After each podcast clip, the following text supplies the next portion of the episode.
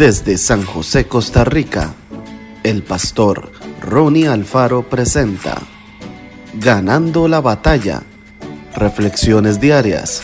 Síguenos en Spotify y en nuestras redes sociales para ver más.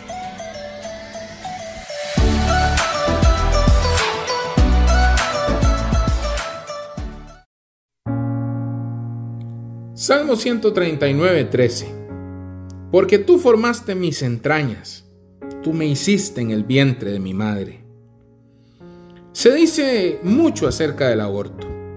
Quienes están a favor y los que están en contra mantienen sus posturas con firmeza y presentan argumentos para avalar lo que dicen. Pero el asunto es más complejo de lo que parece.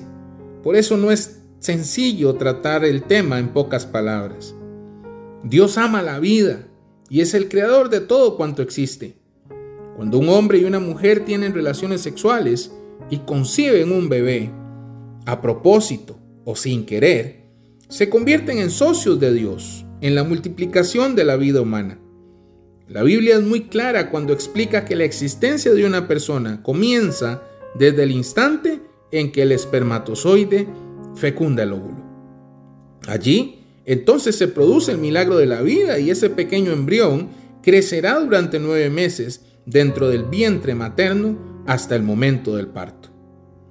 Es por ello que causa tristeza la gran cantidad de abortos que se realizan año tras año. Si los seres humanos comprendiéramos el gran amor de Dios, quien ofrece su perdón y ayuda a quien confía de veras en Él, haríamos el mundo un lugar mejor en donde nadie sería forzado a perder su vida. Cuidemos nuestro cuerpo, no tengamos relaciones sexuales promiscuamente, elijamos siempre la vida. Cuando tengamos dudas o enfrentemos las consecuencias de nuestros errores, recordemos las palabras de la Madre Teresa de Calcuta. Una criatura es un regalo de Dios. Si no quieren a los niños, démenlos a mí.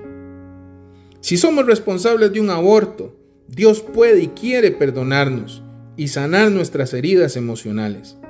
Hablemos con Él, confesémosle nuestro dolor y permitamos que nos ayude a vencer la culpa y la vergüenza. Comencemos de nuevo. Hay esperanza en Jesús. Que Dios te bendiga grandemente.